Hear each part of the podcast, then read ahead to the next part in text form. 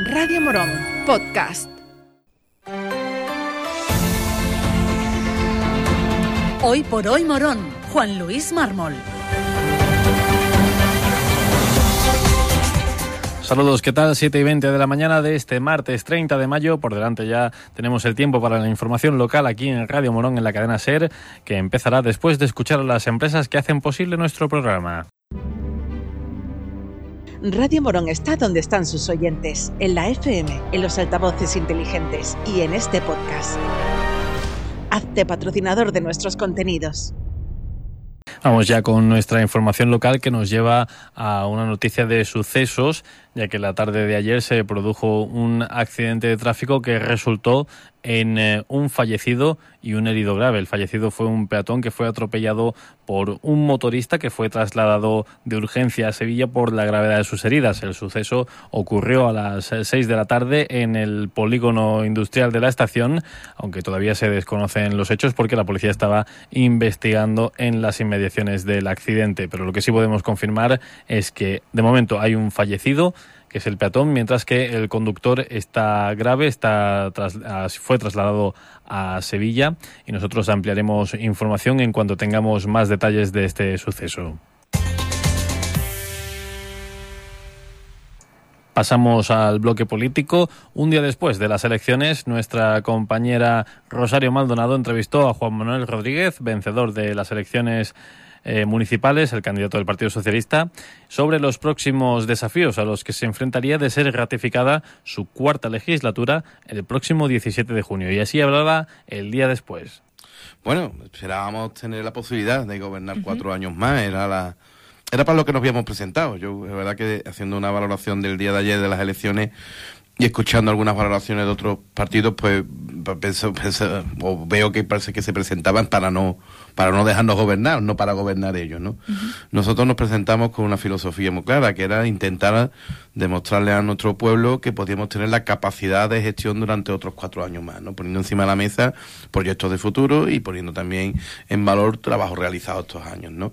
Hemos recibido el voto mayoritario del pueblo de, de Morón para poder hacerlo y así lo vamos a proponer al Pleno en ese pleno constitutivo que se hace el 17 de junio, como fuerza política más votada, pues la posibilidad de, seguir gobernando otros cuatro años más en Morón.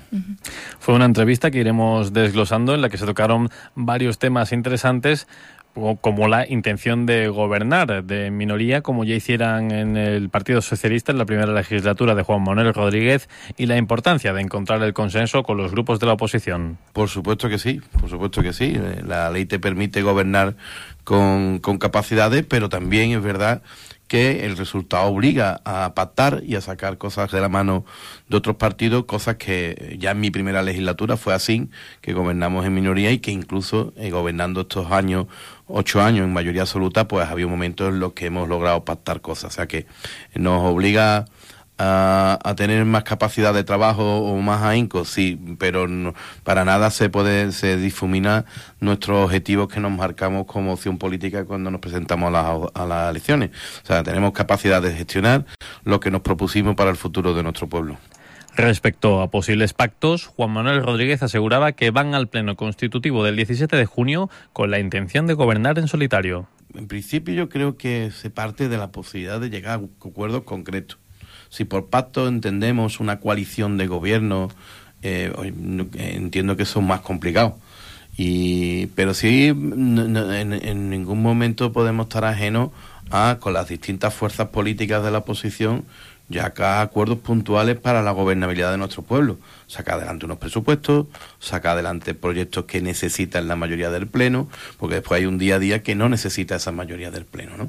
Pero hacer un análisis de aquellas cuestiones que necesitan mayoría del Pleno y que esas cuestiones pues puedan llegarse a, acuerdos puntuales, yo no es que lo vea factible, es que va a ser necesario, ¿no? Si entendemos por pacto un proyecto consolidado durante cuatro años con una fuerza política, ahora mismo no, no, nosotros aquí no lo, no lo planteamos.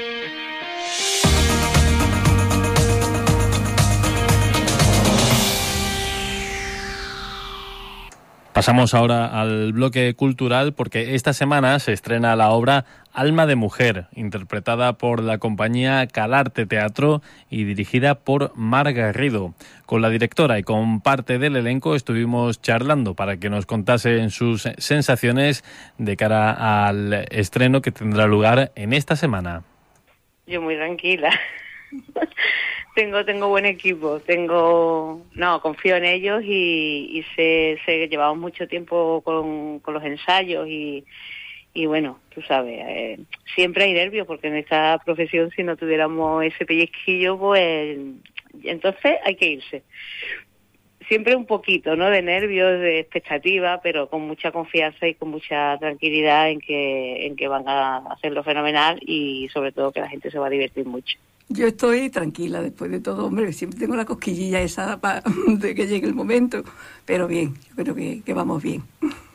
Yo estoy también muy tranquilo, con la confianza de que sé que eh, los primeros que nos vamos a pasar bien somos nosotros, después el público y esperemos que todo vaya sobre ruedas. Como decimos, la obra eh, se titula Alma de Mujer y es una sátira con personajes y situaciones de comedia llevadas al extremo, que quiere poner en valor la verdadera igualdad entre los sexos, como comentaba la directora Marga Garrido. La obra se estrenará este viernes en Morón de la Frontera, en el Teatro Oriente, aunque también este miércoles harán un pase especial para los presos de la cárcel. Que es una sátira eh, con muchísimas muchísimas claves de humor, que cuenta la vida de siete personajes, bueno, la vida, entre comillas, ¿no? Cuentan el momento actual que viven siete personajes con algo en común.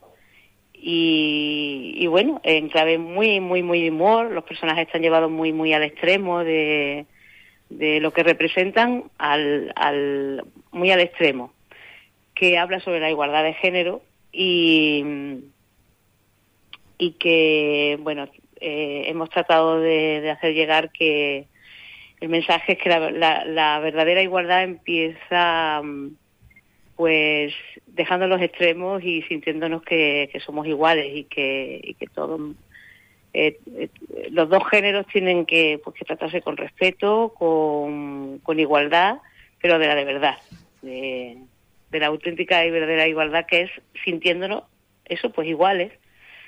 Y ese es el mensaje y y la obra, los personajes están llevados un poco eso, a muy, muy, muy, a, bueno, un poco no, muy al extremo, pues para que veamos que eso, que los extremos no llevan, no llevan a, a nada.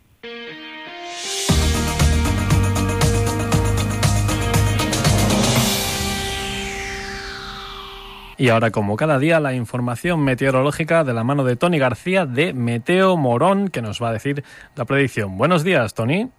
Buenos días, amigos de la cadena SER. Un día más con ustedes para traer la información del tiempo de cara a la jornada de este martes.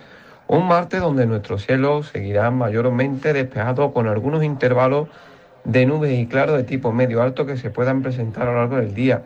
Unas temperaturas máximas rondando en torno entre los 25-26 grados de máxima, mientras que las mínimas volverán a estar en torno durante la próxima madrugada entre los 15 y 16 grados. Gracias por llegar hasta aquí. Si te ha gustado este podcast, suscríbete a nuestros programas y recomiéndanos a tus amigos. Así la comunidad de Radio Morón seguirá creciendo y con ella el mejor contenido local.